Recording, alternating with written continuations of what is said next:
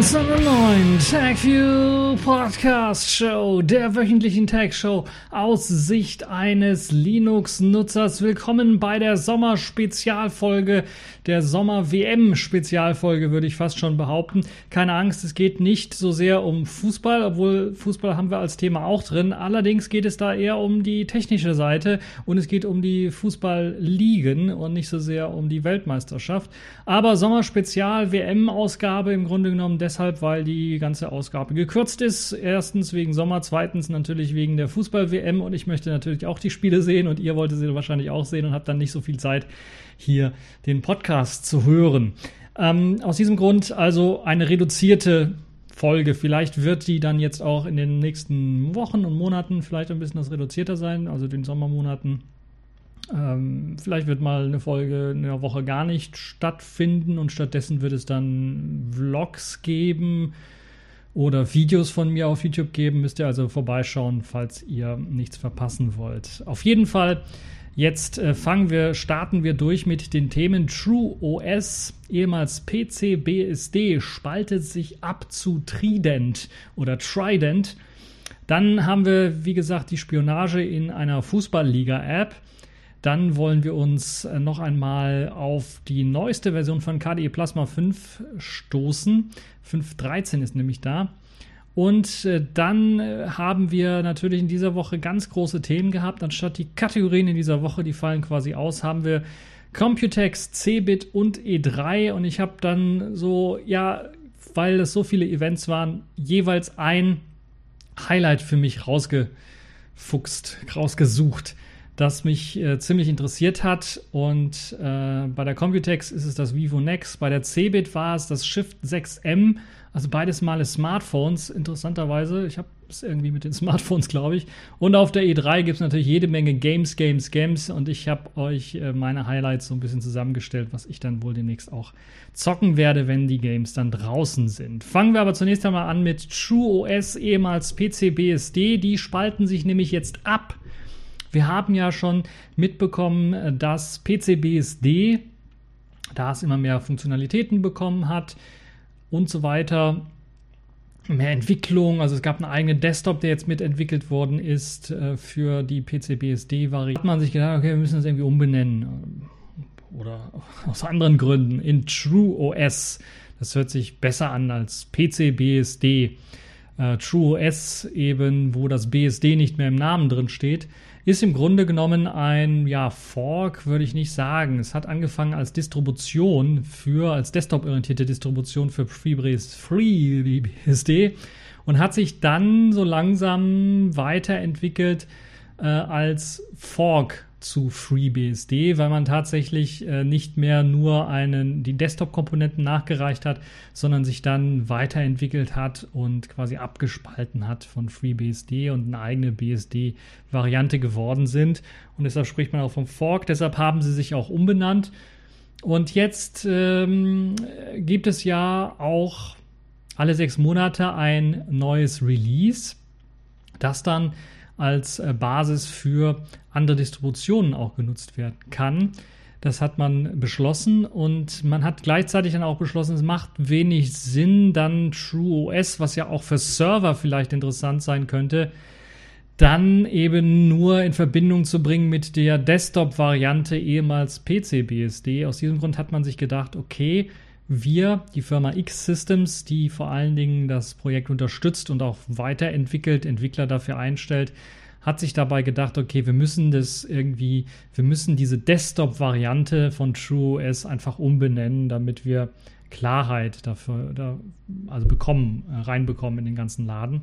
Und zukünftig soll diese Desktop-Ausgabe dann anders heißen unter dem Namen Project Trident soll das Ganze laufen. Ja, Trident, das ist der gleiche Name wie Microsofts Internet Explorer ähm, Web Engine hieß oder immer noch heißt. Und TrueOS selber soll eine verbesserte FreeBSD-Distribution quasi sein, so dass zum Beispiel selbst äh,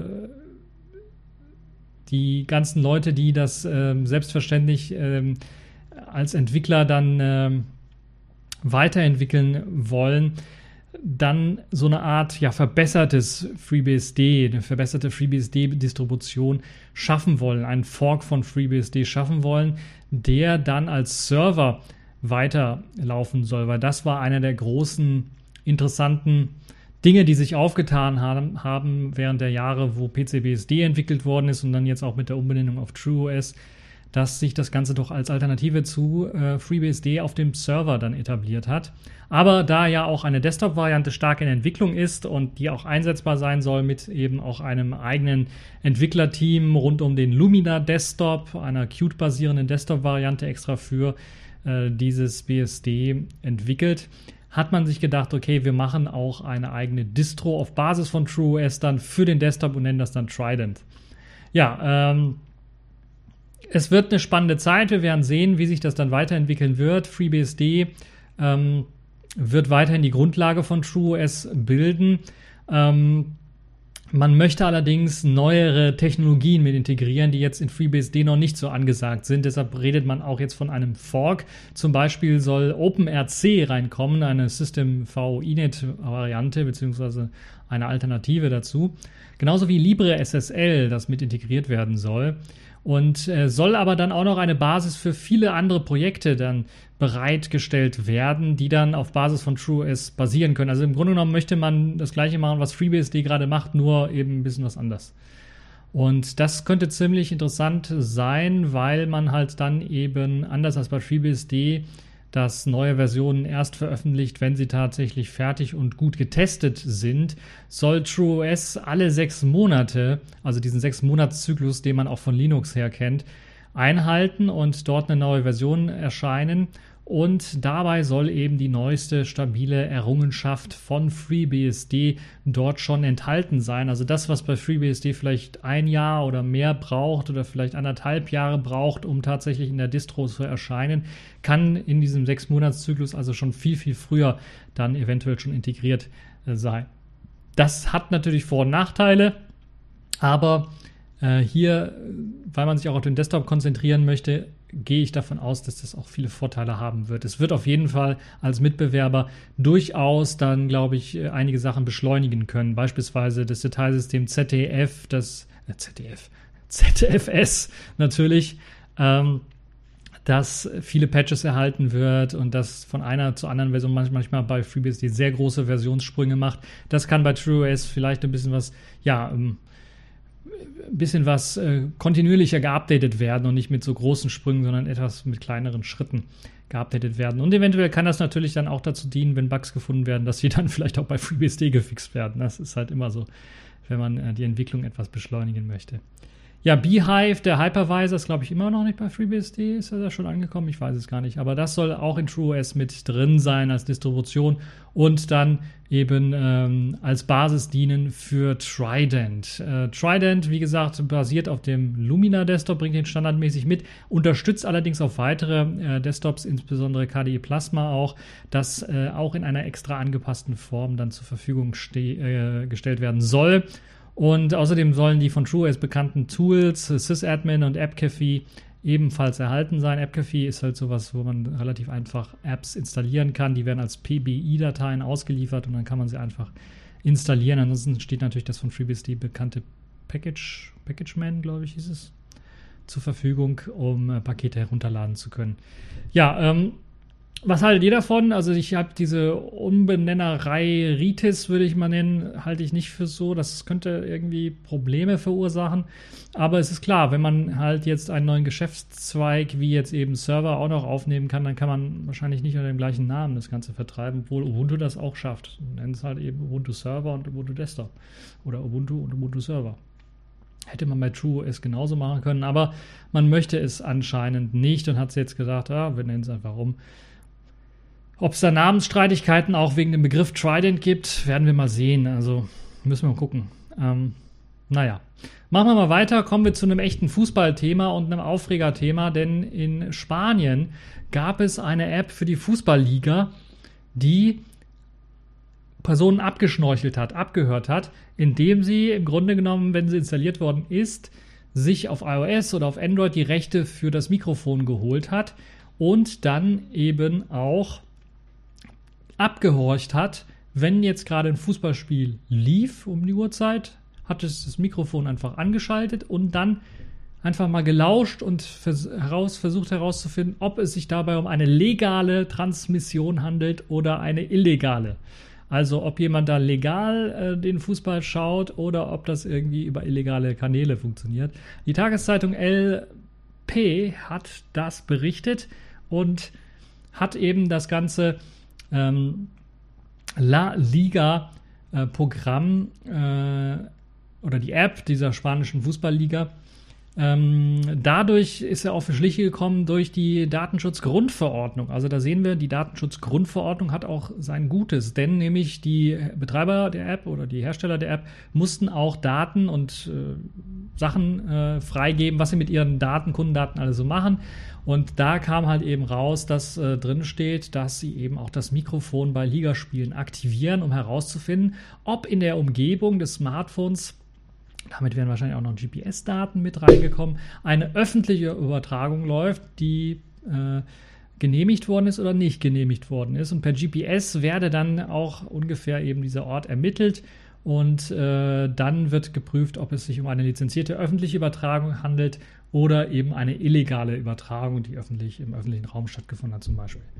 Ähm, das ist schon eine sehr interessante Geschichte, weil dann werden im Grunde genommen die Zuschauer dieser äh, Liga-App im Grunde genommen oder die Leute, die eben diese Liga-App verwenden, die werden dann im Grunde genommen als Art Spion oder als Informanten quasi missbraucht. Und das ist schon ein ganz, ganz starkes Stück. Und äh, ja, ist klar, dass jetzt wahrscheinlich niemand diese App wirklich äh, weiter verwenden möchte und dass natürlich Alternativen dann irgendwie geschaffen werden. Und das Ganze ist hochoffiziell äh, als, äh, ja, man kann auch den Screenshot sehen, wo dann das komplett auch drin steht in den Datenschutzerklärungen. Also zumindest das hat man transparent gemacht. Also jeder, der vielleicht diese spanische App installiert hat, äh, lieber vielleicht mal deinstallieren, weil wenn sie schon so irgendwie aufs Mikrofon zugreifen können, dann können sie natürlich auch Schlimmeres damit machen. Und wir wissen ja, wenn da jemand sich vielleicht äh, gegen die Tür lehnt, reinfällt und dann merkt, oh, ich kann da Millionen Leuten das Mikrofon einschalten und einfach mal mithören, dann wäre es sicherlich auch keine so gute Idee. Also, die App La Liga eventuell mal vom Smartphone runterschmeißen, falls ihr sowas habt. Und es zeigt natürlich auch ganz deutlich, dass auch nützliche Apps, die vermeintlich irgendwie ja von großen äh, Firmen irgendwie stammen, äh, weit verbreitet sind, vielleicht auch gute Rezensionen haben, dass sie nicht immer sicher sind und dass man erst jetzt so durch so eine Datenschutzerklärung eventuell oder natürlich ganz Ultima Ratio den Quellcode dann herausfinden kann, was die App tatsächlich macht. So, aber genug dieser depressiven Themen. Äh, spannenden äh, Thema rund um Technik. KDE Plasma ist in Version 5.13 erschienen und kommt mit zahlreichen Änderungen daher. Es wurde alles aufpoliert und verbessert. Und unter anderem gibt es auch eine neue Software, die mit eingeführt worden ist. Das ist die Browser-Integration. Plasma Browser Integration nennt sich, glaube ich, das Paket dazu. Und das führt jetzt dazu, dass man mit Chrome, Chromium und Chromium-basierenden Browsern, genauso wie Firefox und Firefox-basierenden Browsern, eine Extension sich installieren kann in diesem Browser. Und dann im Zusammenspiel mit der Plasma Browser Integration dann eine bessere Integration in den Plasma Desktop erhält. Das hat zur Folge, dass beispielsweise Notifications, also Benachrichtigungen, nativ erscheinen in der Plasma Benachrichtigungsleiste oder in dem Plasma Benachrichtigungswidget dafür. Außerdem gibt es Support für den Medienspieler, also der Empress Support technisch gesehen, also die Möglichkeit ähm, zum Pausieren oder zum springen äh, zum nächsten Titel. Äh, da gibt es ja ein globales Widget für unter KDE Plasma, das das für alle Empress-fähigen Player quasi bereitstellt.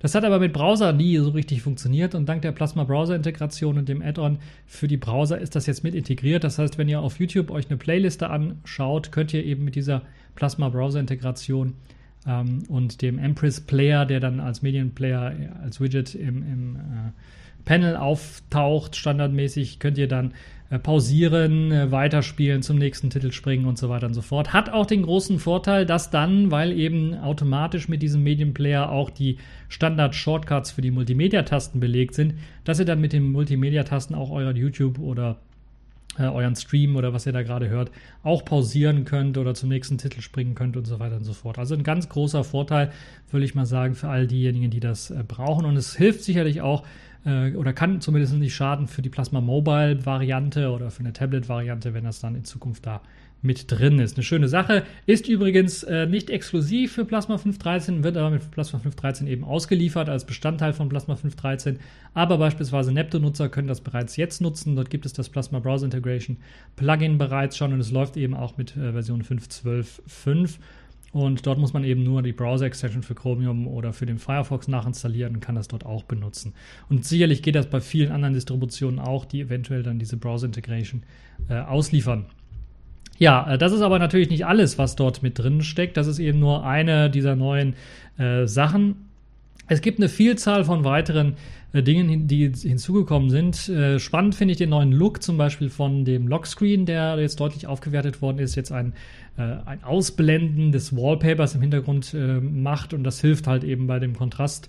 Wenn ihr also das Problem habt mit Kontrast mit euren, wenn ihr ein fancy Wallpaper oder sowas habt und äh, dann beim Lockscreen Probleme mit dem Kontrast habt, weil eben die, die falsche Farbe gewählt wird, äh, geht das eben mit dem neuen Ausblenden des Wallpapers so ein bisschen, also es wird halt eben dunkler schattiert, äh, deutlich besser. Außerdem gibt es einen neuen Blur-Effekt, der nicht nur eben bei, äh, auch bei, ich glaube, der kommt auch beim Lockscreen zum Einsatz, aber der kommt vor allen Dingen auch zum Einsatz, wenn ihr den Vollbild-Launcher verwendet.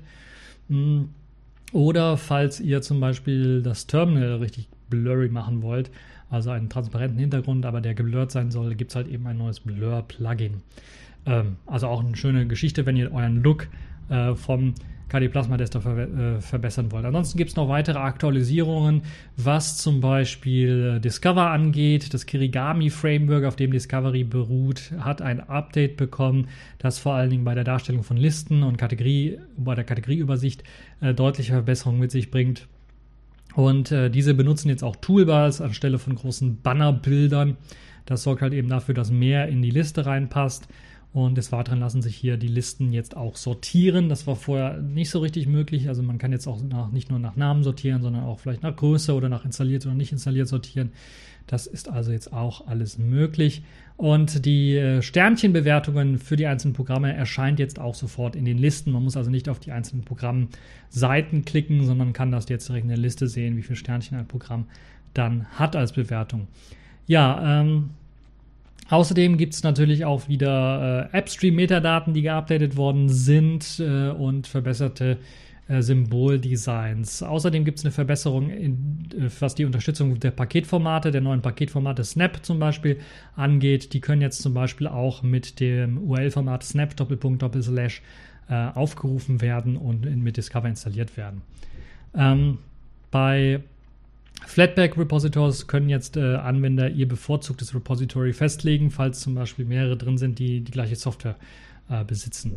Das ist also auch eine nette Geschichte. Es soll deutlich flotter sein, das Plasma 513. Ich habe es leider noch nicht selber ausprobieren können, aber von all dem, was ich gehört habe, ist es tatsächlich der Fall. Man hat vor allen Dingen noch ein bisschen was rumgetweakt an der äh, Speicherbelastung, dass äh, weniger Arbeitsspeicher beansprucht wird und die Grundfunktionen, wie zum Beispiel das Aufklappen von Pop-up-Fenstern in der Kontrollleiste beispielsweise, immer wenn da so ein neues Widget geladen werden soll, soll deutlich schneller funktionieren. Dort wird einiges wieder an Arbeit reingesteckt. Ja, ansonsten gibt es noch ein bisschen was Umgestaltung im Media Player Widget, das ich angesprochen hatte. Das ist jetzt ein bisschen was kleiner und kompakter geworden. Das war vorher irgendwie ja, riesengroß und hatte da ein bisschen was äh, Platz äh, überall. Das ist jetzt ein bisschen was kompakter gestaltet worden. Zudem gibt es ein Update des Plasma Kalender Plugins, das jetzt auch für astronomische Ereignisse wie etwa die Mondphasen oder eben ähm, weitere, äh, also Sachen dort äh, ein, eingeblendet werden können, astronomische äh, Ereignisse, Sonnenfinsternis beispielsweise oder Mondfinsternis oder was auch immer so alles so gibt für interessante Sachen, die können dort eben dort angezeigt werden. Die Digitaluhr kann eben jetzt auch noch das aktuelle Datum in die Zwischenablage kopieren. Das ist eine nette Funktion, wenn man mal irgendwie nicht abschreiben möchte, das Datum einfach nur per Rechtsklick kopieren. Das ist äh, sicherlich auch für den einen oder anderen interessant. Da muss man also nichts abschreiben. Ja, ähm, äh, das Benachrichtigungswidget bietet jetzt auch noch einen Button zum Löschen des kompletten Verlaufs, weil es macht ja eine Historie von den äh, Benachrichtigungen, die es bekommen hat. Und da war es bisher so, dass, äh, um man es, äh, wenn man das Ganze löschen möchte, musste man Rechtsklick auf dieses Widget machen und dann irgendwie löschen klicken. das haben viele Leute gar nicht gefunden und deshalb lief irgendwie das Benachrichtigungswidget bei vielen voll. Deshalb gibt es jetzt einen Button, mit dem man halt, halt eben alle Sachen aus der Historie löschen kann. Eine tolle Geschichte. Das äh, äh, eine kleine Verbesserung, die aber einem das Leben deutlich einfacher machen kann. Und pst, ich werde sowas wahrscheinlich auch in Neptun zurückportieren, damit wir das bei Plasma 512 auch haben. So, genug dessen. Äh, machen wir mal weiter und kommen jetzt zu den großen Messen. Fangen wir zunächst einmal mit der Computex 2018. Dort wurde vieles Interessantes gezeigt und ich habe mir das rausgesucht, was ich am interessantesten fand und das war die Smartphone-Vorstellung von Vivo. Äh, wir haben ja vor ein paar Monaten den äh, Mobile World Congress gehabt und dort gab es eine Firma, ich habe schon den Namen wieder vergessen, aber die hatten ein Smartphone vorgestellt mit quasi nur Display vorne drauf und einer ausfahrbaren Kamera. Und das war ein Konzept-Smartphone und man hat noch nicht richtig geplant, ob das wirklich Serie wird. Und Vivo hat anscheinend dieses Konzept-Smartphone und die Firma dahinter oder was auch immer gekauft oder zumindest die Rechte dafür gekauft und hat jetzt tatsächlich ein serienreifes Vivo Nex, so nennt sich dieses Smartphone, vorgestellt. Das eben mit dieser Pop-up-Kamera und diesem grandiosen Display. Also vorne ist nur Display, der herkommt. Apex, so hieß glaube ich der Prototyp damals. Und jetzt ist eben das Ganze kommerziell auch verfügbar unter dem Namen Nex. Und das ist ein sehr, sehr spannendes Gerät, wie ich finde. Es kommt mit einem 6,59 Zoll großen ah, Full HD AMOLED Display daher. 19,3 zu 9 Seitenverhältnis. Und das hat eben grandios, es bricht die über 90-prozentige, das über 90-prozentige Verhältnis der Fläche zum, äh, also der Dis das Display zur Fläche äh, des äh, Smartphones und äh, hat jetzt tatsächlich 91,25 Prozent äh, nimmt eben dieses Display, äh, das Super AMOLED Display an Fläche des Smartphones, knabbert es dem quasi ab. Und es hat keinen Einschnitt, keine Notch, wie man sich denken könnte, weil halt eben die Kamera so einen Motor hat und rausgefahren kommt. Die Frontkamera, die, hintere, die hintere Kamera sind zwei Sensoren wieder die dann auch äh, gute Schnappschüsse schießen sollen, die sind natürlich irgendwie im Gehäuse schon drin, also die fahren nicht raus. Und eine tolle Sache, weil, ja, ich muss ganz ehrlich sagen, die Frontkamera, ich benutze sie eigentlich nur zum Testen und sonst nicht. Videochat und Videotelefonie ist irgendwie in meinem äh, Kreisen eher nicht so beliebt und aus dem Grund ist halt eben die Frontkamera fast immer nicht in Benutzung und auch Selfies, das ist nicht mein Ding. Nun ja, aber für andere Leute könnte das vielleicht äh, das Ding sein. Ähm, man hat auch nicht so richtig gespart an der ganzen Geschichte, sondern man hat tatsächlich auch äh, das Ganze ähm, ein bisschen was aufgerüstet. Ich glaube, auf dem Prototypmodell war noch eine 5-Megapixel-Kamera. Hier hat man jetzt eine 8-Megapixel-Kamera mit drin. Auf Knopfdruck wird die dann tatsächlich äh, kommt sie ausgefahren. Das heißt, in der Kamera-App habt ihr ganz normal die Möglichkeit, die Kameras zu wechseln. Und wenn ihr auf die Vorderkamera wechselt, kommt halt eben die Kamera rausgefahren und dann könnt ihr äh, Schnappschüsse von euch selber machen. Ähm, eine weitere Revolution in dem Smartphone ist, dass natürlich ein Fingerabdrucksensor dann nicht hinten angebracht ist, sondern unter der Glasfläche angebracht ist. Und äh, das ist auch eine sehr gesch äh, interessante Geschichte. Kommt also mit einer weiteren, ähm, ja, ich will nicht sagen Revolution, aber einem weiteren Feature, das jetzt momentan bei aktuellen Smartphones, auch Flaggschiffen fehlt, nämlich die Möglichkeit, den Fingerabdruck direkt vom Display abzulesen. Dazu wird ein Bereich eingeblendet. Dort ist dann halt so ein kleiner Fingerabdruck. Äh, gescannter Fingerabdruckbereich quasi vorgegeben und da muss man halt seinen Finger drauflegen und dann wird er gescannt und dann kann man das Gerät entsperren. Das ist natürlich noch nicht die schnellste Technologie, aber es ist zumindest eine, die äh, zumindest auf den ersten Videos, die man so sehen konnte, durchaus gut funktioniert hat. Wir müssen die ersten Tests davon abwarten, aber das ist eine sehr interessante Geschichte und Vivo ist mit dem Nex wirklich einer der äh, ersten, die eben diesen Fingerabdrucksensor äh, dann eben auch äh, im Display, direkt unterm Display mit anbringt. Es gibt die Nex Ultimate Variante.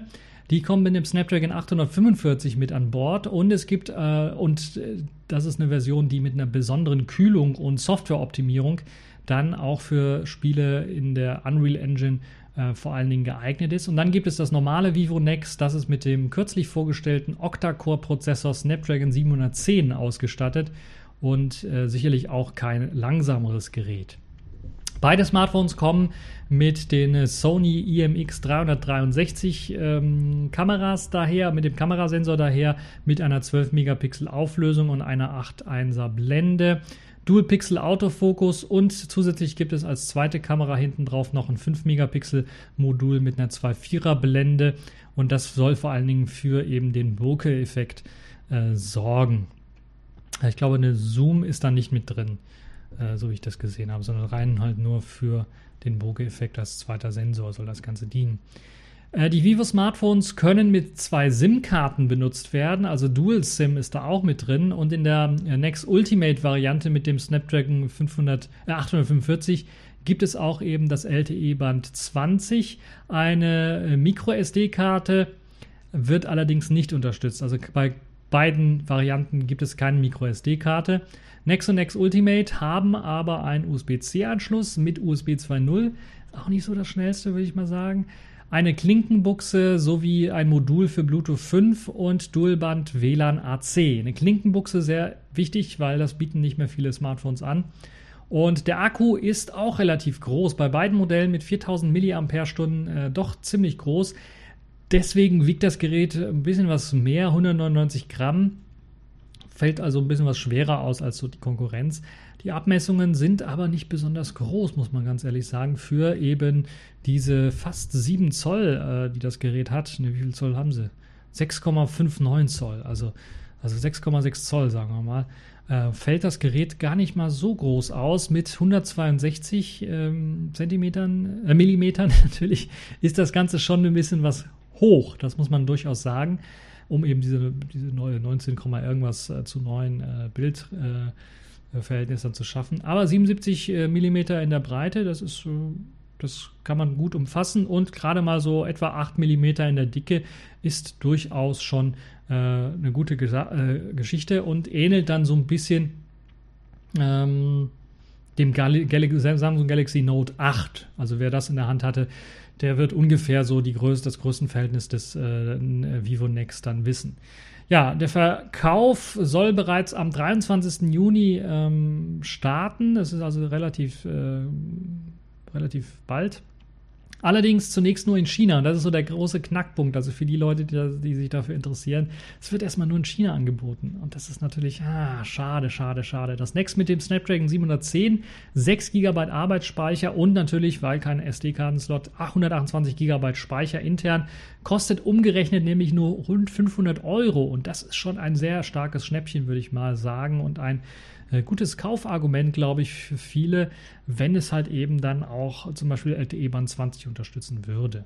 Das Next Ultimate mit dem Snapdragon 845, 8 GB Arbeitsspeicher und 128 GB internen Speicher soll dann etwa 70 Euro mehr kosten, nur also 570 Euro. Und dann gibt es das ganze um, Next Ultimate mit doppeltem Speicher, also 256 GB Speicher. Und da verlangt man dann auch umgerechnet etwa 640 Euro. Also eine sehr spannende Geschichte. Ich weiß nicht, ob der ein oder andere Importhändler vielleicht das Gerät haben wird. Äh, dann würde sich allerdings äh, nur, glaube ich, erst einmal die 845er Variante lohnen. Die 720er Snapdragon Variante müsste man drauf schauen, ob LTE Band 20 unterstützt wird. Und natürlich eine globale ROM oder eine ROM, wo nicht nur Chinesisch und Mandarin drauf ist, wäre für den einen oder anderen vielleicht auch eine interessante Geschichte. Naja, das ist auf jeden Fall eine spannende Geschichte, weil ich nicht gedacht hatte, dass man so schnell, dass wir so schnell dann ein äh, wirklich verkaufsfähiges Smartphone aus diesen Prototypen aus vom MWC sehen werden. Und äh, es ist wirklich beeindruckend, das muss man durchaus sagen. Kommen wir zu einem weiteren interessanten Thema. Bleiben wir bei Smartphones, kommen wir aber zur Cebit. Dort hat die Firma Shift, das ist eine deutsche Firma, soweit ich weiß, ein Smartphone mit Nachhaltigkeit vorgestellt. Sie sind also, sie wandeln auf den Spuren des Fairphones und so hat eben das deutsche Unternehmen Shift äh, nicht das erste Smartphone vorgestellt, was sie so entwickelt haben. Sie hatten vorher auch schon einige entwickelt. Jetzt allerdings auf der CeBIT haben sie ein neues äh, Modell vorgestellt. Das ist ähm, das Shift 6M. So heißt das Ganze. Und es ist ein ja, fast 6 Zoll großes Gerät, kommt im klassischen äh, 16 zu 9 Format daher mit einem 5,7 Zoll, äh, 5,7 Zoll ähm, Touchscreen-Display Und es hat, ja, wie ich ja bereits schon gesagt, so ähnliche Züge wie das Fairphone. Das heißt, es gibt die Möglichkeit, das Rückcover abzunehmen, es gibt die Möglichkeit, den Akku zu wechseln, es gibt die Möglichkeit, zwei SIM-Karten, glaube ich, einzulegen und äh, Micro-SD-Karten einzulegen, äh, Nano-SIMs natürlich. Ähm, das ist schon richtig, richtig krass. Und die Shift GmbH ist jetzt nicht eine, eine, deutsche Firma, die jetzt die ganzen Geschichten hier in Deutschland fertigen lässt, sondern sie haben chinesische Fertigungspartner. Anders würde das, glaube ich, gar nicht gehen, ohne dass man da Tausender für das äh, Gerät verlangt. Äh, es gibt äh, etwa zehn Werksmitarbeiter, die in der Fabrik arbeiten äh, nur und es gibt natürlich auch wieder die Möglichkeit oder es gibt äh, tatsächlich auch die, den äh, selbst hochgesteckte Ziel, dass man natürlich das Ganze auch fair machen möchte, den auch faire Löhne bezahlen möchte und das ist sicherlich ein, ein äh, lobenswertes äh, Konzept.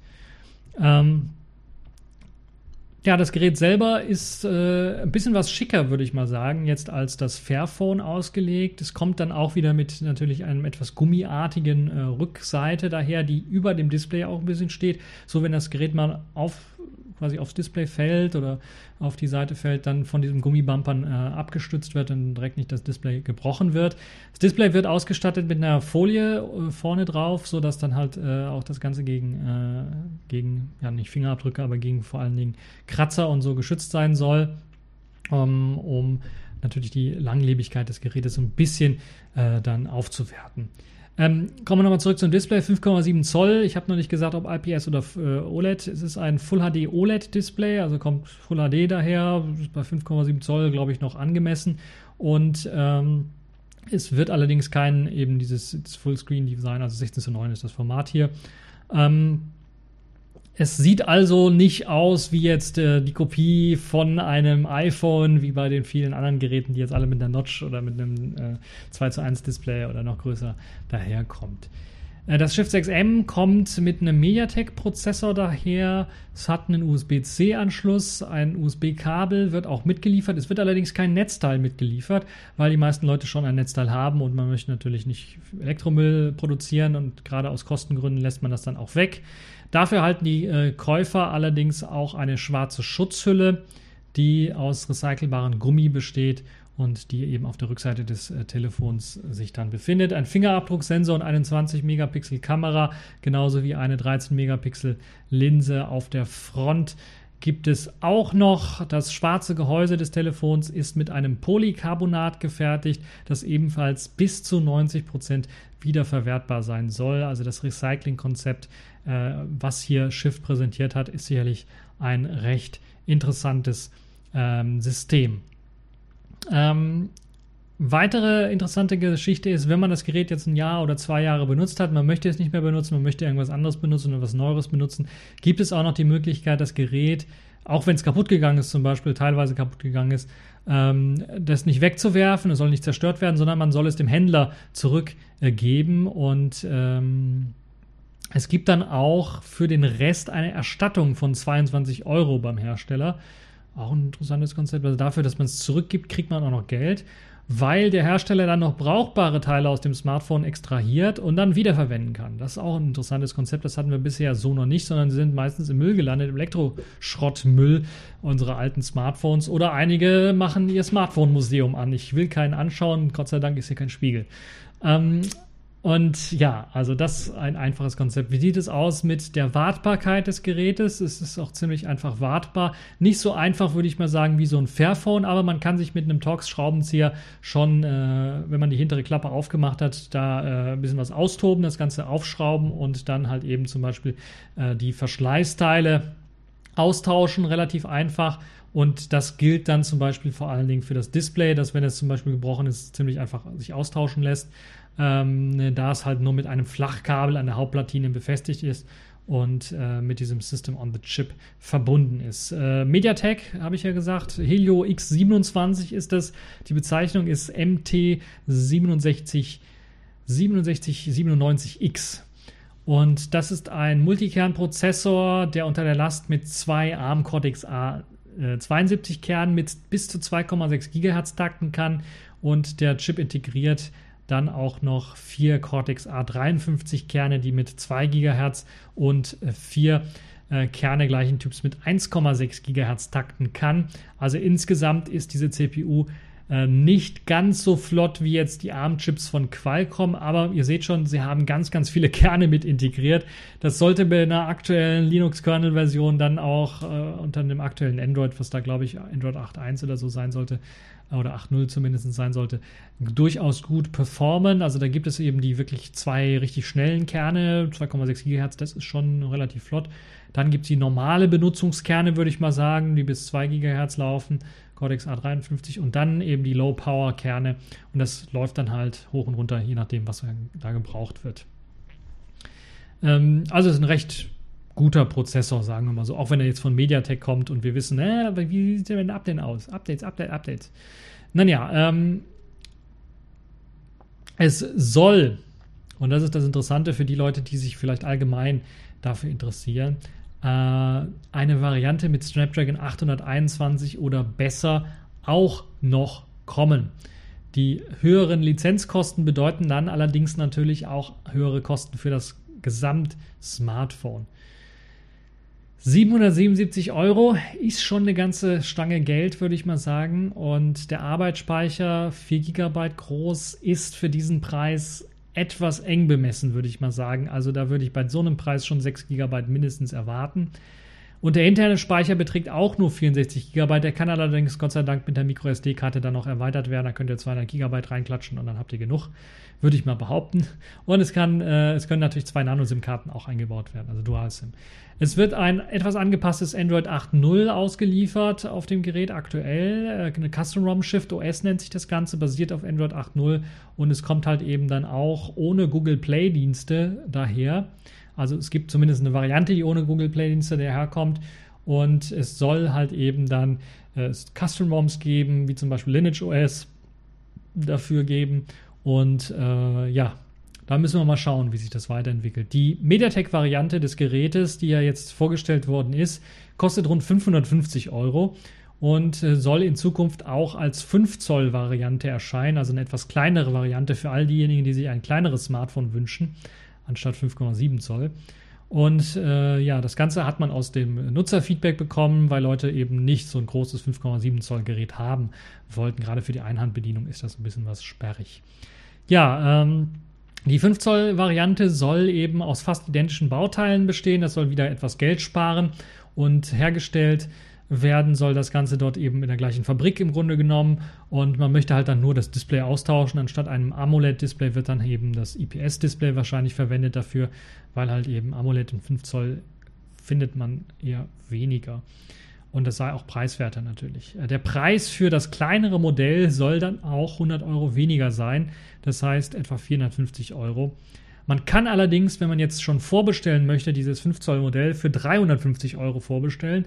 Und das ist dann, glaube ich, schon ein Schnäppchen, würde ich mal sagen. Dafür, dass man, also müssen natürlich immer im Hintergrund behalten, okay, die Daten sind jetzt nicht die allerbesten, aber für 350 Euro kriegt ihr eben das, was ein Fairphone auch hat. Also Nachhaltigkeit, wo darauf geachtet werden, dass sie dass die äh, Produkte, die dort eingesetzt werden und die Arbeitsbedingungen der Leute, die das Ganze zusammenbauen, dann ordentlich sind. Und das ist sicherlich eine sehr interessante Geschichte.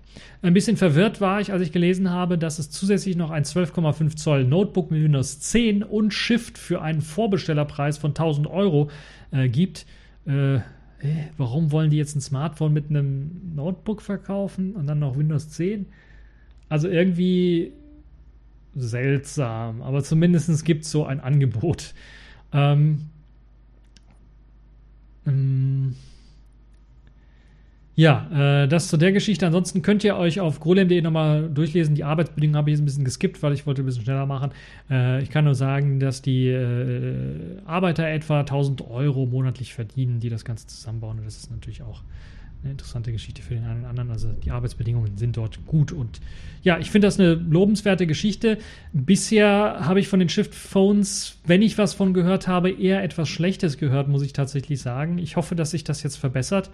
Also schlecht in dem Sinne, dass sie da zwar schon vorher auch Phones ausgeliefert haben, aber die halt mit in Sachen Nachhaltigkeit Probleme hatten, weil sie noch nicht mal Sicherheitsupdate für Android, Sicherheitsupdates für Android bekommen haben und dann die Leute eben auf einer uralten Version da irgendwie, die nach einem halben Jahr schon veraltet war und vielleicht auch sicherheitsgefährdend war, dann stehen geblieben sind. Ich hoffe, dass das jetzt bei den neueren Modellen nicht das Problem ist und dass es dort tatsächlich auch zumindest die Sicherheitsupdates gibt. Ich erwarte jetzt nicht vielleicht immer die neueste, größte Android-Version, wobei das natürlich für die Nachhaltigkeit auch sehr wichtig wäre.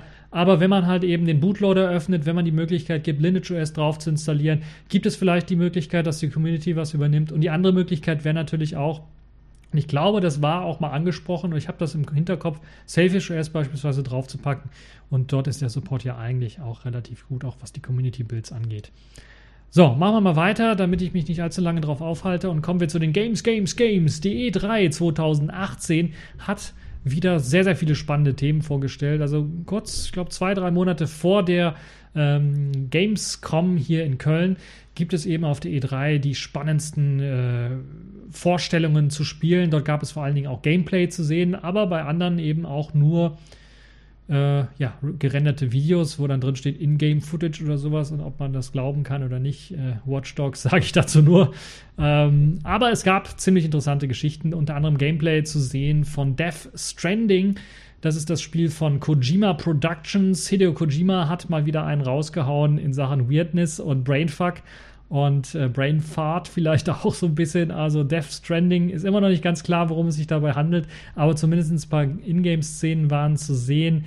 Und es scheint zumindest, um ein kleiner Spoiler-Alarm, äh, den Hauptcharakter, den man dort steuern kann, ist im Grunde genommen, so wie ich das verstanden habe, jemand, der, also so eine Art Postbote, äh, aber der halt weirde Sachen äh, transportiert in einer Welt, die so eine komischen Welt, die durch, äh, die durch Technologie durchzogen ist, also zumindest an seinem Körper sieht man es, aber der Rest der Welt ist irgendwie anscheinend irgendwie auf einem Stand, wo es keine Straßen gibt und so, sondern da muss man sich durch Wälder, durch äh, grüne Gräser und durch äh, Äcker und durch äh, gebirgige Landschaften kämpfen um ähm, irgendwas von A nach B zu transportieren. Und wer den Trailer da gesehen hat oder wer diese, Vorschau da gesehen hat, wird auch sehen, dass auch teilweise Leichen oder zumindest äh, menschlich aussehende große Puppen dort transportiert werden. Also eine sehr, sehr äh, weirde Geschichte. Also auf jeden Fall ein Spiel, was äh, nach Metal Gear Solid äh, das erste Spiel ist, wo Hideo Kojima dann wieder mal so richtig reinhauen kann. Und da können wir auch mal schauen, ähm, worum es dabei gehen wird. Dann gibt es noch ein paar weitere Spiele. Assassin's Creed sicherlich für den einen oder anderen interessant. Dort gab es erste Spielszenen von Assassin's Creed Odyssey.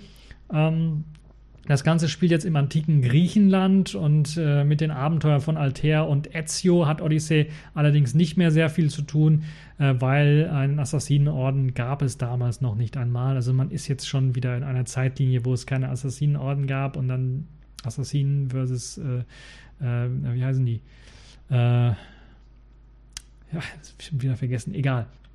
Also dieser Konflikt zwischen, äh, zwischen den beiden Parteien da nicht läuft oder anders läuft. Also da genauso wird wie in Ägypten das Ganze, wo ja auch kein Assassinenorden wirklich da war. Naja, äh, Müssen wir mal schauen, was draus wird. Vielleicht ist das wieder so eine Melkkuh. Wir müssen gucken.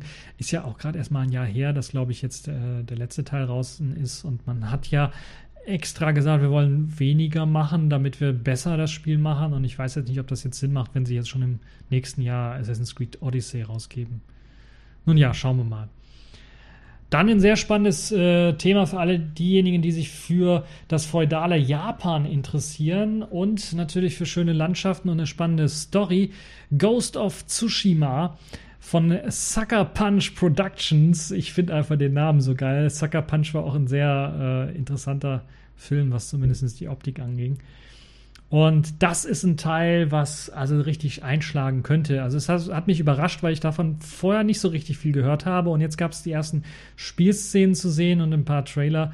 Und das ist wirklich ein sehr äh, historisch, authentisches äh, Samurai-Setting, was man dort hat, wo man dann halt eben äh, die Einwanderung von den Mogolen verhindern muss oder zumindest gegen die kämpfen muss. Und ähm, es ist schon richtig krass. Es gibt Schwertkämpfe natürlich, wie man das kennt. Es gibt Bogenschieß. Elemente dort drin. Es gibt viele interessante Story-Elemente mit drin. Das Ganze, die Story und die äh, Interaktionen mit den Figuren, also das Gameplay selber soll flüssig ineinander übergehen. Das Kampfsystem sieht nach richtig, richtig viel Spaß aus, äh, wo er das gesehen hat, zumindest in einem Kampf, wo das wirklich gezeigt worden ist.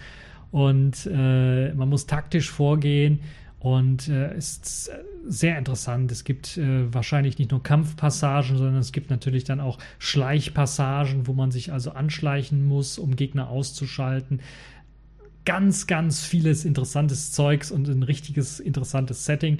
Könnte also ein richtig gutes äh, Spiel werden. Ich rate alle denjenigen, die davon noch nie was gehört haben, sich auf jeden Fall mal diesen Trailer anzuschauen. Das macht, glaube ich, äh, Lust auf mehr und dann das Ganze mal auf die Liste zu packen der Games, die man demnächst vielleicht mal zocken möchte. Ja, was gab es sonst noch so für interessantes Zeug? Ähm, ich glaube, für den einen oder anderen, der so ein Cyberpunk-Fan ist, jetzt nicht nur das Spiel mm, oder das Buch oder, oder das, oder das, also das Spiel, das, ich glaube, es war ein Brettspiel oder, oder, das alte Spiel, sondern jetzt Cyberpunk 2, äh, 2077 wurde in einem Trailer vorgestellt. Es gab ja vorher auch schon einen Trailer, jetzt gab es einen etwas längeren Trailer, das so ein bisschen diese Cyberpunk-Atmosphäre der City wiedergespiegelt hat. Interessanterweise ist der ganze Trailer irgendwie, findet er am Tag statt und nicht in der Nacht, wie man es eigentlich vermutet hätte von eben dem letzten Trailer. Also dem ersten Teaser-Trailer im Grunde genommen. Und das ist das größte Projekt von CD Projekt Red, äh, das es bisher gab. Und es ist das Nachfolgeprojekt, das äh, CD Projekt Red nach äh, The Witcher 3 gemacht hat. Und Witcher 3 ist ja ein Epos äh, seinesgleichen und es ist wirklich ein richtig geiles Spiel. Man kriegt für das Geld fast das Doppelt- und Dreifache, was man bei anderen Spielen äh, kriegt.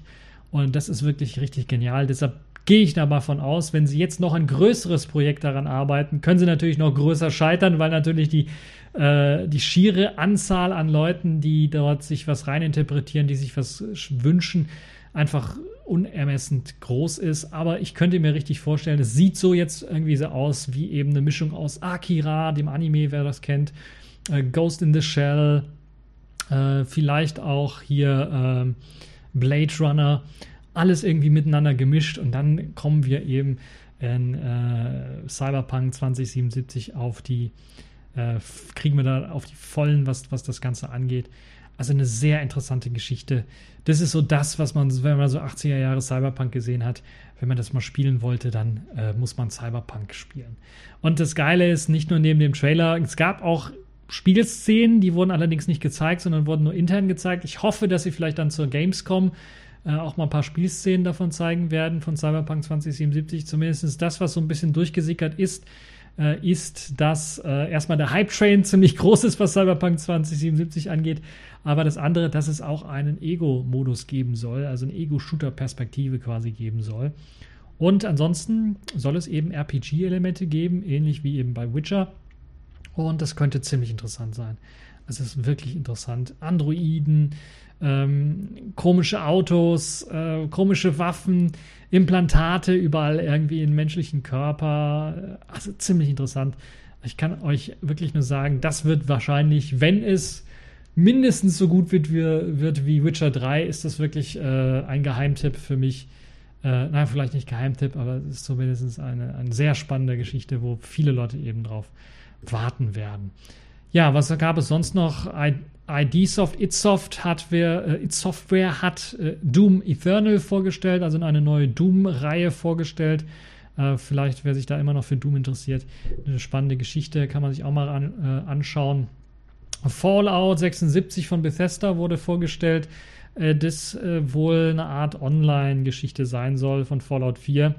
Ähm, der Baumodus, äh, der in äh, Fallout 4 eingeführt worden soll, äh, wurde, soll jetzt hier erweitert worden sein und viele weitere interessante Geschichten. Aber es ist jetzt nicht irgendwie, äh, ja, es ist nicht der Nachfolger von Fallout 4, würde ich mal sagen, sondern eine Weitererzählung von Fallout 4.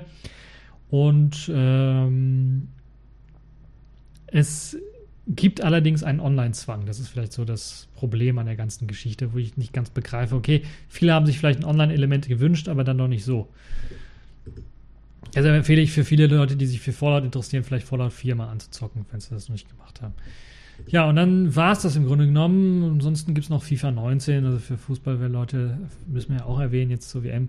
So ein bisschen Battlefield 5 äh, soll jetzt im Zweiten Weltkrieg spielen. Da gab es äh, auch was Neues zu sehen. Ach so, natürlich äh, Naughty Dog und The Last of Us Part 2 wurde angeteasert und es ist brutal. Also es ist richtig brutal. Man sieht nicht nur, dass äh, Ellie groß geworden ist, sondern man merkt dann auch, dass sie richtig brutal geworden ist, was das Abschlachten von irgendwelchen Gegnern angeht. Und äh, das ganze Spiel sieht ziemlich interessant sein, ein würdiger Nachfolger. Äh, vor allen Dingen storytechnisch kann das natürlich einiges weiterentwickeln. Man hat jetzt von der Story nicht so allzu viel mitbekommen. Äh, man sieht nur die Perspektive von Ellie so ein bisschen und man sieht äh, eben Joel nicht mehr und keine Ahnung, was mit dem dann so passiert ist. Äh, Ellie selber soll jetzt sogar schon in dieser neuen Version 19 Jahre alt sein, also quasi fast eine Erwachsene. Und äh, kämpft wohl alleine äh, ums Überleben. Das ist so alles, was ich dazu erzählen möchte. Ansonsten könnt ihr euch das Ganze mal anschauen. Es ist äh, ein Mix aus äh, Trailer-ähnlichem Material und äh, aus Gameplay-Szenen, wo man dann auch äh, zeigt, was es dort für neue Funktionen gibt und äh, es erinnert alles an eben ein aufpoliertes äh, Konzept von Last of Us 1, ähm, wobei sie hier alleine unterwegs ist, was natürlich dann auch ähm, vielleicht andere Implikationen äh, mit sich bringt. So, das war es denn jetzt auch. Ich habe gesagt, eigentlich soll es eine kurze Folge werden und jetzt habe ich schon fast wieder 50 Minuten gelabert. Das war's für diese TechView Podcast Show. Ich hoffe, es hat euch gefallen. Ihr hattet Spaß dran und ich wünsche euch noch eine schöne Zeit. Habt Spaß beim äh, Fußball schauen und äh, hoffen wir, dass wir mal die Vorrunde überstehen und dann, äh, ah, ich bin noch nicht so ganz so sicher, dass das Team tatsächlich ins Finale kommt, aber in eines der Finals dann äh, vielleicht mit drin ist. Ähm, schauen wir mal, wie es weitergeht. Wir werden es ja sehen. Vielleicht steigern sie sich ja turniermäßig dann so ein bisschen äh, um 100, 200 Prozent und dann wird es noch was. Oder die anderen Mannschaften sind allzu schlecht. Aber ich glaube nicht. Ich habe Portugal, Spanien gesehen. Äh, ich glaube, das ist, äh, sind jetzt so die Mannschaften, die wohl äh, in Richtung äh, WM-Pokal dann äh, gehen werden. So, das war es jetzt aber endgültig für diese TechView Podcast Show und bis zum nächsten, bis zur nächsten Show.